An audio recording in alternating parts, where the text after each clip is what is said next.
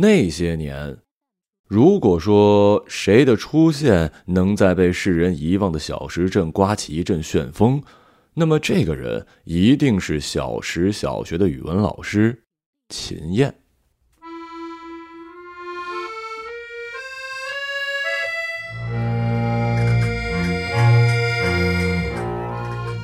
他腰身极细，浑圆的胸脯永远骄傲的向前挺着，神气十足。立在路上，活像一束扎好的鲜花。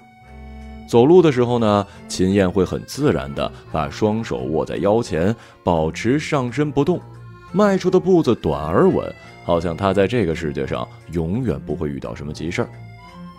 与此同时，他的视线也会微微的向上扬，越过眼前的人群，落在很远的地方，仿佛整个小镇都不在他的眼中。皮肤黑红的汉子，赶着拉货的骡子，走在一眼就能望到头的街道，遇到秦燕刚好经过，汉子跟骡子的眼神就这么肆无忌惮的往身上招呼。临街店铺里的男人呢，也准备起身偷看，被自家女人打一巴掌给赶回去。这些女人无一例外的扭过头，暗地里骂一句“骚货”。这是一九九九年夏天的尾声，小石小学刚刚开学，升入六年级的山竹跟在母亲的身后，在办公室角落的一张桌子前，第一次见到了忙得焦头烂额的秦燕。秦老师啊，这个孩子调皮，经常打架捣乱的，以后您多费心了啊。世上哪有什么坏孩子啊？您就放心吧。秦燕说着，抬头看了一眼山竹。年幼的他惊讶于秦燕身上散发出迷人的味道。他从未在小石镇见过这样的一个女人。山竹有点想不明白，自己连校长安德胜哪天晚上又被老婆从床上踹下来都一清二楚，却从来没注意过学校里有秦燕这号人物。山竹倒是见过她的老公，陆达。他是小石小学的体育老师，经常带着学生在操场上上体育课。陆达身高一米九，全小石镇也找不出几个像他那么高的人了，所以呢，走在路上特显眼。只是他太瘦了，每次看到他，山竹都觉得是一根竹竿顶着一脑袋在走路。摇摇晃晃，特滑稽。一个月后就是五十周年国庆，学校决定组织一场汇报演出。山竹参加的节目是笛子群奏，辅导老师是六年级教数学的严哲。他最初选定的曲目呢是《义勇军进行曲》，得知会有全体起立唱国歌这个环节之后，就改成了《卖报的小行家》。同桌清晨参加了舞蹈节目，辅导老师正好就是班主任秦燕，配乐是《兰花草》，一首山竹从来没听过的曲子。清晨跟他说这是秦老师选的。排练定在了每天下午三点以后，之前还得老老实实上课。课堂上出奇的安静，山竹坐不住，心里直痒痒。秦燕转过去写板书，山竹就主动找清晨说话：“你说胡一刀的刀跟小李飞刀的刀哪个厉害啊？”这一年，《雪山飞狐》跟《小李飞刀》两部电视剧相继播出，山竹时常沉浸在对这两部剧的幻想之中，整天觉得自己将来可以成为盖世英雄。清晨跟班上其他女生一样，正被另外一部叫做《还珠格格》的剧迷得五迷三道的，根本就懒得搭理他。山竹又问：“小李飞刀一刀射出去，胡一刀提刀来挡，你说他挡得住吗？”这时候，一截粉笔头飞过来，正好打在山竹额头，全班哄笑。山竹也跟着笑笑，心里有点激动。就在课堂重新变得安静的时候，一只蝉飞进了教室，先是在天花板上撞了一下，然后就停在了清晨的马尾上。山竹见他没叫，以为是一只哑蝉，准备捉来玩玩。谁知道刚一捏住，他就大叫起来。清晨一听蝉叫，才知道他在自己头上也跟着大叫起来。秦燕抄起班长赖洪波给他准备的教鞭，走了过来。教鞭是用小指般粗细的斑竹根制成，韧性很好。上面有细密的竹节，打起人来特别疼。只听啪啪啪三声响，教鞭爽快的落在了山竹的手掌心儿。山竹觉得委屈，感觉像是被蝉陷害了，但是他并没有开口争辩。学校操场前呢，有一座小山丘，顶上是一棵上百年的老黄葛树，脚下面对着操场有一大台子，台子左右两边呢挨着山丘砌了护墙，以免山丘上的浮石滚落到操场上。课间操时间，陆达会站在台子上领座，各班班主任就站在两侧的护墙上，居高临下监督学生。那天，秦燕穿了一条十分奇怪的裤子。裤管像水桶那么大，腰很高，白色的布料既轻又薄。秦燕往护墙上那么一站，有风一起，吹的裤子整个贴在她身上，一个隐约的三角形在她的胯间浮现出来。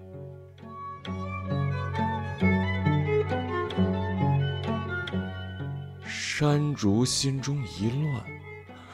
闻到了空气中传来的花香，不知为什么，他突然就觉得不久前他被打过的手心没那么疼了。这一分心，就忘了去跟广播体操的动作。等他发现自己傻愣愣的站在那儿，准备找节奏跟回去的时候，后脑勺已经挨了一巴掌。扭头一看，发现是校长安德胜正站在他的身后。安德胜一直站在他身边没走。山竹最开始以为他是要看着自己，于是就努力把每一个动作做到最标准。但是过了一会儿，他发现安德胜并没有在看自己。他用余光瞟了一眼，安德胜不但没看自己，也没看操场上任何一学生，而是直直的就看向了站在护墙上的秦燕。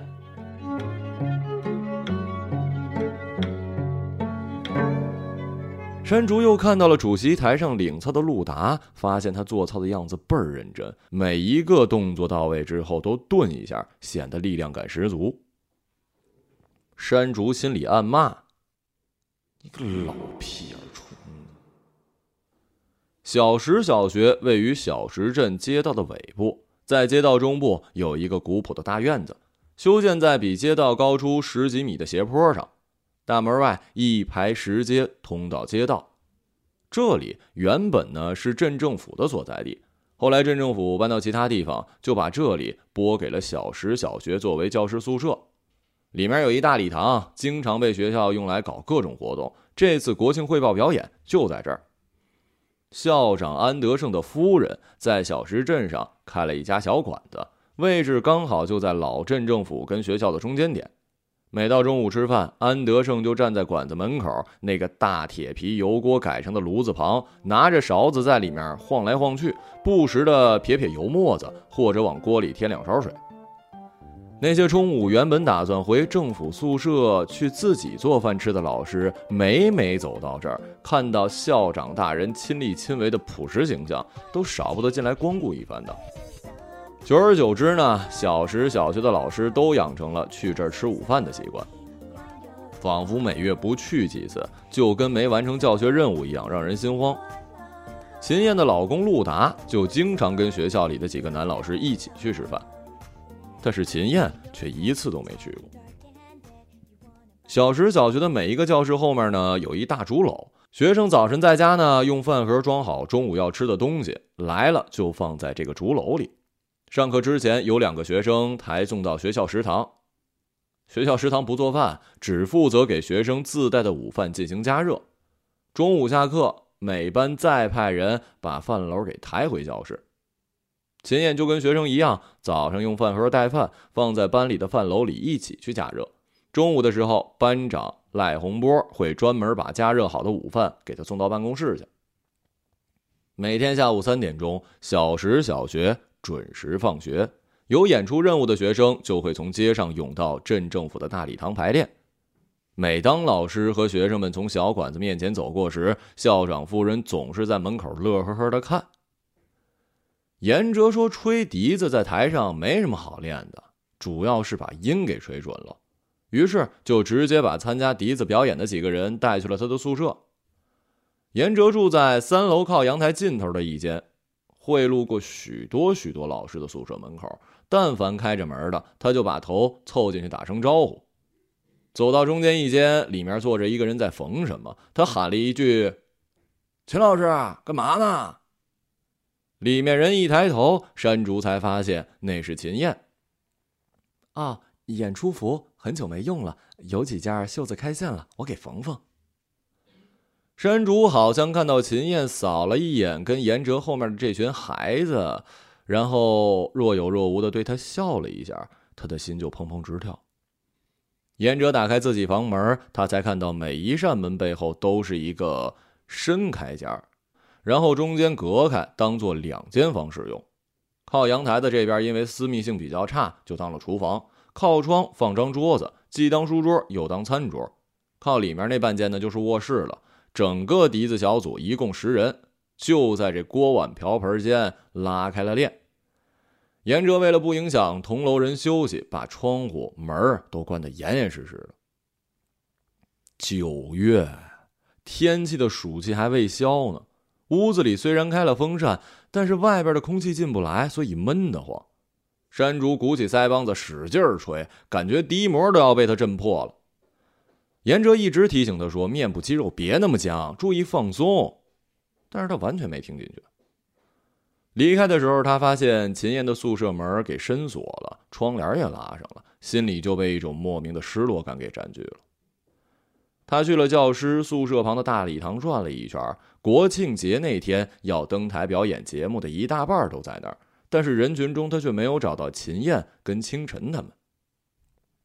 第二天下午三点。又到排练时间了，山竹发现清晨和其他几个女生并没有去大礼堂，而是直接去了六年级老师的办公室。这天，山竹练完笛子没有马上回家，而是又回到学校，爬到小山丘的顶上那棵百年的老黄葛树上去。黄葛树呢，因为树龄太大了，岁月也掏干了它的树干，又因为有一次暴雨的时候被雷电击断了朝向学校楼的这一棵大枝，于是。那儿的树干就露出一个洞，山竹就爬到了黄葛树腹中，趴在洞口那儿往办公室那边瞧。透过办公室的窗户，山竹看见秦燕正在纠正学生的动作，偶尔他也自己跳两下示范给学生看。山竹感觉自己像一个哨兵。在哨塔上远远地望着秦燕，一会儿出现在窗子里，一会儿又藏到了墙的后边。他就像是一只风筝，在办公室里飘来飘去。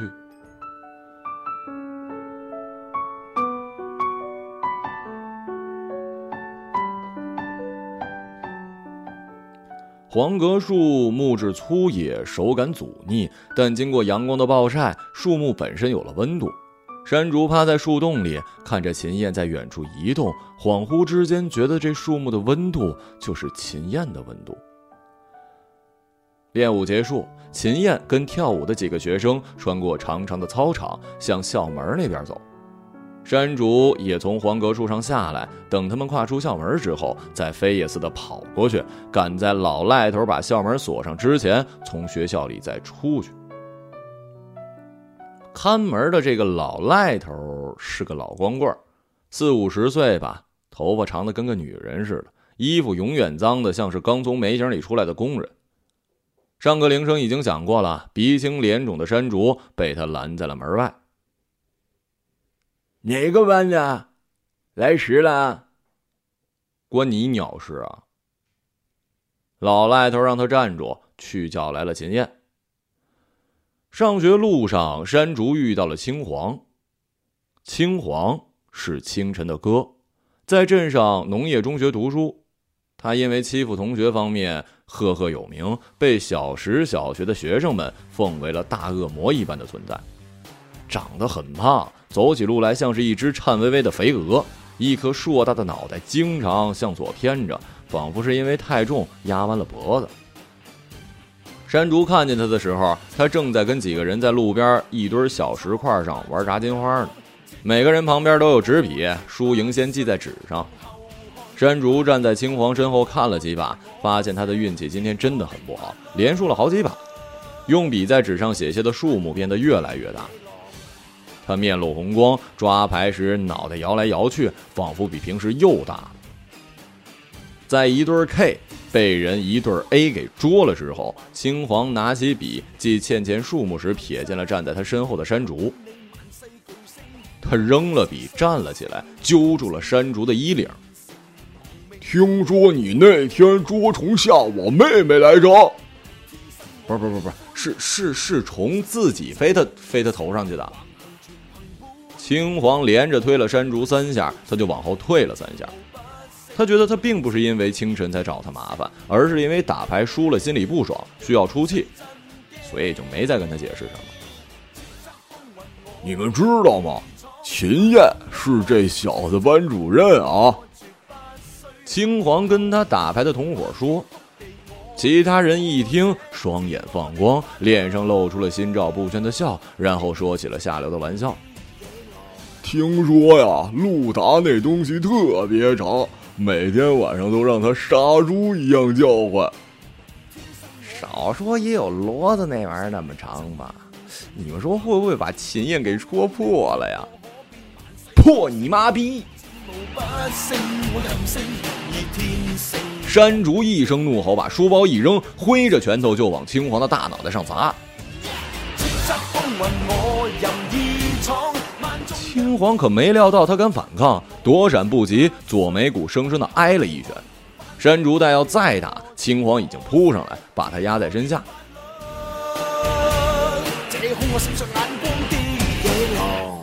秦燕带他去了学校食堂，让负责蒸饭的人煮了两个白水鸡蛋。在等待蛋熟的阶间，秦燕问他为什么打架。他原本想一五一十的都说了，但是那些人说的话他说不出口，就站在那儿低头不语。秦燕搓着剥了蛋壳的煮蛋，在山竹脸上被打的地方滚，他感觉他的掌心的温度跟蛋一样热。山竹没忍住，流出了泪。秦燕边滚边用嘴吹他的患处，不疼不疼啊，一会儿就好了。嗯，不疼。一九九九年的国庆节即将来临的前一段时间，山竹时常觉得自己脑子里住进了一片云，把什么东西都遮住了，所以很多事情都不明不白。比方说，他比以前更爱打架了，仿佛他打架不是为了要打倒谁，而是为了打完之后能被秦燕狠狠的批评一顿。和青黄干完那架之后不久，他又在教室里跟人发生了冲突。课间休息的时候，山竹上完厕所回来，就发现班上一男生趴在他桌上跟清晨聊天他就推了那男生一把，让他让开。没想到对方却来了劲儿，两个人就扭打在一起了。山竹想也没想，提了板凳就朝那个男生扔，不料对方一让，板凳恰巧砸到了路过的赖洪波身上，直接把他给砸吐了。很快，又有学生把秦燕喊来了。他暴跳如雷，先安排两个男生把赖洪波送去医务室，然后扬起教鞭，一个劲儿的往两个人身上打。他咬着牙，眼睛瞪得老大，仿佛下一秒眼珠子都会掉出来。山竹从未见过他这么生气，他真怕秦燕把自己给打死。唯一值得安慰的是，他发现秦燕生起气来，也挺好看的。打过之后，秦燕让那个男生留在教室上课，把山竹带出去办公室蹲马步。办公室像是一个小小的权力中心，没有当班干部的人很少能进的。如果进的话，多半是因为犯了大事儿。用板凳把班长砸吐，这算一大事儿。刚进去的时候，山竹脑袋嗡嗡响，半晌才回过神儿，想起这里就是秦燕带着清晨他们跳舞的地方。山竹在秦燕身后的墙边蹲了一会儿之后，门边探见一脑袋，对秦燕说：“赖洪波没什么事儿，已经回教室上课了。”山竹以为秦燕很快就会让他站起来，但没想到足足让他蹲了一节课。上课铃响过，办公室里有一半的老师都去教室上课了，剩下的也不怎么讲话，于是特安静。山竹就见秦燕坐在藤椅里。他背里的空气弯出好看的弧形，像是被果实压弯的枝条。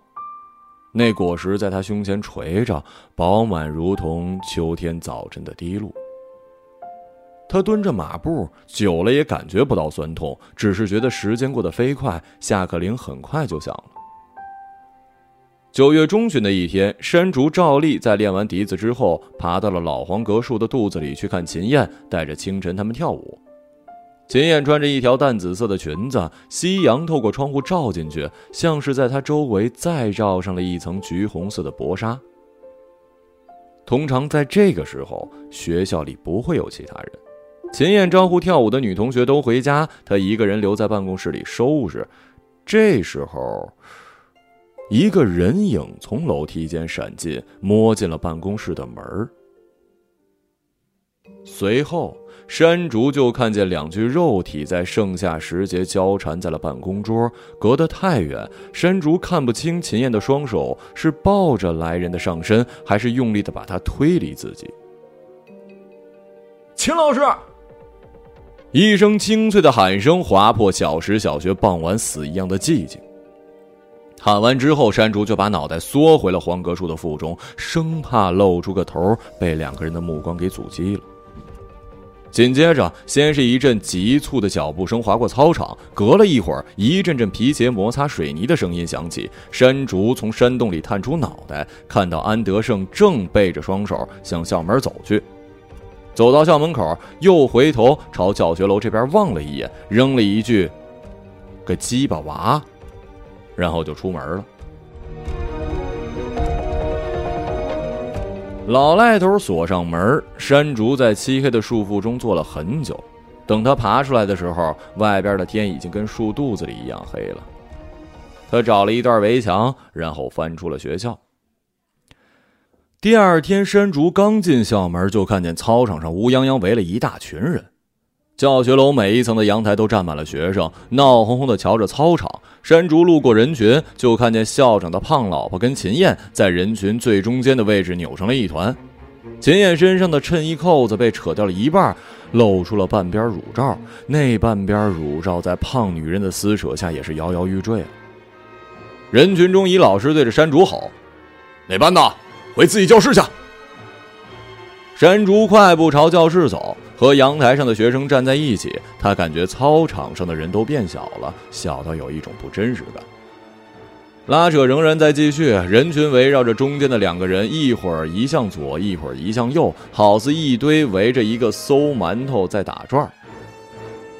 陆达也在人群里，就站在秦燕旁边。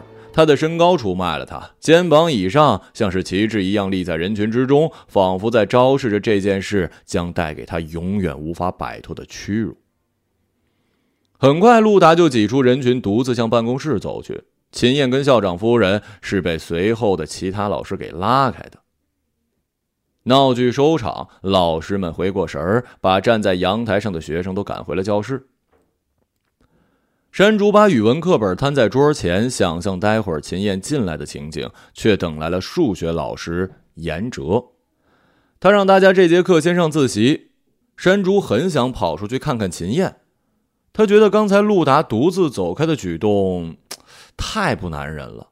他想秦燕现在肯定一个人孤立无援，特伤心。这一上午，山竹都感觉板凳生出了钉子，怎么坐都坐不住。好不容易挨到中午，负责取饭的同学把饭篓抬回教室的时候，班长赖洪波正好上厕所。山竹走过去一看，秦燕的盒饭还在里头。不锈钢盒饭捧在手里有些烫手，让山竹想到了秦燕那天手上握着的煮鸡蛋。从教室到办公室短短几步的路程，山竹走着走着就有了一种被李寻欢附体的感觉。他云游多年归来，正要去解救被诸葛神君等一干武林正道人士绑架的表妹林诗音。办公室空空如也，一个人都没有。山竹呆立在门口，感觉自己再也见不到秦燕了。赖洪波跑过来，一把夺过山竹手里的饭盒，然后放到了秦燕的办公桌。山竹一想到这小子的手刚刚摸过小鸡鸡，现在却抓着秦燕的盒饭，他就觉得一阵恶心。山竹下午去练笛子之前看过一次，饭盒依旧在那儿。第三天，他亲眼看见办公室一男老师带着一脸嫌弃的表情，将馊掉的饭盒扔进了垃圾桶。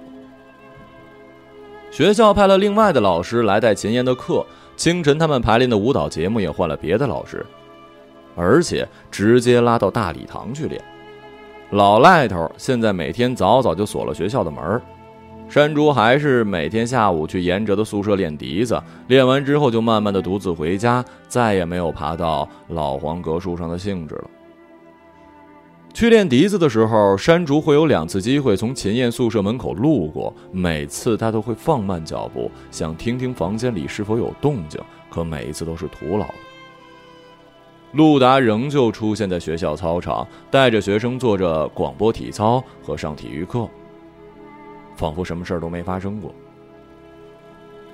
一九九九年的国庆节已经无限临近，小石镇这个偏远的地方，人们都沉浸在了一种眩晕的气氛之中。山竹感觉自己是这个世界上唯一感到失落的人，他现在连笛子的兴趣都没了，每天就是例行公事似的去参加排练。秦燕隐身不见的日子里，谣言像是碎纸屑一样满天飞舞，让一切不堪的想象把一个人的样子。包裹得面目全非。传谣的人在街头巷尾贩卖着极具视觉冲击力的画面，在这些画面里，陆达把秦燕绑在床上，用皮带狠狠地抽她，皮带扣在空中叮当作响，他们言之凿凿。整个夜晚，那个女人杀猪似的嚎叫都在镇上飘荡着，他们不提她的名字，只说那个女人。秦燕在小石镇的名声彻底坏了。以前女人在背地里嚼舌根子，是因为她的出现吸引了男人的目光，但是并无真凭实据。这次不一样，捉奸拿双，事件被冠以了真实的人物跟名字，威力就非同小可了。孤男寡女、上司下属，放学之后纠缠在空无一人的办公室，谁都知道这意味着什么。现在就连老赖头也敢对。现在就连老赖头也敢对秦燕颐指气使了。学生们都说，有一次秦燕想进学校，老赖头把他拦在校门外，朝他鞋上吐口水，骂他是一个驴日的婆娘，还说有一个赶骡子的大汉在他路过时趁机摸了一把他的屁股。原以为秦燕宿舍的那扇永远不会打开的门，有一天在山竹去排练路过的时候，突然打开了。山竹看着门后露出的那半颗脑袋，黑眼圈极重，有明显的淤青，整个人都失去了往日的光彩。他喊山竹进屋，山竹进去之后发现光线很暗，窗帘是拉上的。这时灯光啪的一声打开，秦艳丽在灯光之下，憔悴、疲惫、无助，脸上挂着伤，衣服在鞋下的位置。撕开了一个大口子，那一刻，山竹感觉他已经将自己一生的不幸遭遇，都展现在了自己的面前。老师想请你帮个忙。秦燕递给了他一把办公室的钥匙。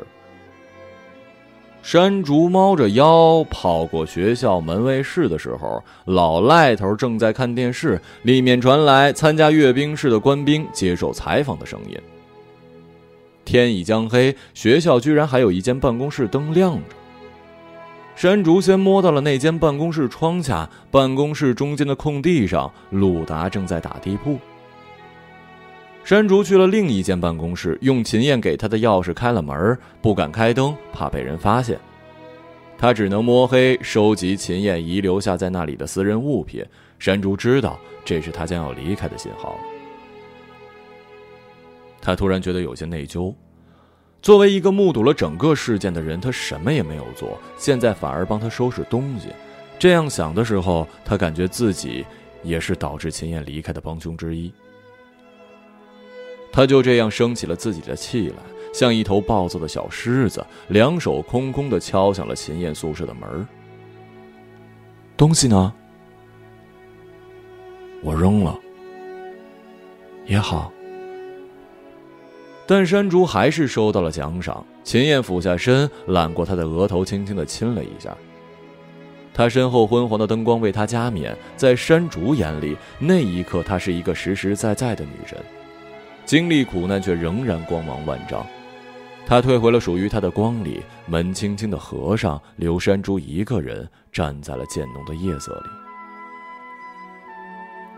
没人知道秦燕是什么时候离开的，他没有跟任何人打招呼。小石镇上的人是在陆达搬回宿舍的时候才知道秦燕已经走了。国庆当天的汇报演出可谓乏善可陈。山竹虽然有上台表演，但是因为他知道再也不会见到秦燕了，所以觉得索然无味。清晨他们的舞蹈节目开始的时候，听着播放的背景音乐《兰花草》，山竹就一遍一遍地想起了他。他仿佛看见秦燕正从山中走来，旁若无人地走向他，就像他平时骄傲地走在小石镇的街道上一样。唯一值得一说的是另外两件与国庆汇报无关的事儿。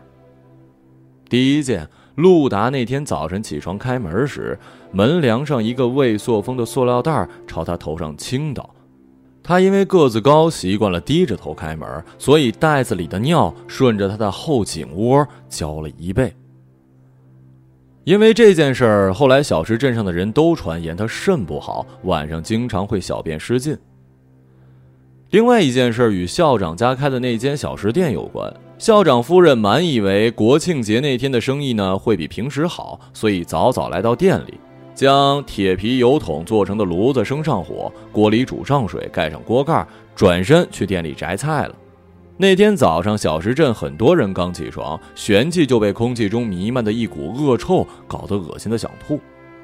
等到校长夫人察觉到事情不对时，已经有人循着臭味来源摸索至此。等他亲自出门，在众人惊愕的眼神下揭开锅盖，满目都是一锅已经被煮得稀巴烂的马粪时，脸上的表情胜过任何午夜的噩梦。没多久，学校就推平了教学楼前的小山丘，上面那棵百年的老黄葛树自然也无法幸存。后来被伐倒，锯成了柴火，消失在了每天上午从学校食堂冒出的缕缕青烟里。就这样，山竹在学校里的最后一点念想也没了。他变得不那么调皮，周围人都以为他长大了，开始认真学习。只有他自己知道，他的小学生活已经提前结束了。倘若他一不小心拿起了一本书，实在是因为……他再无其他事可做。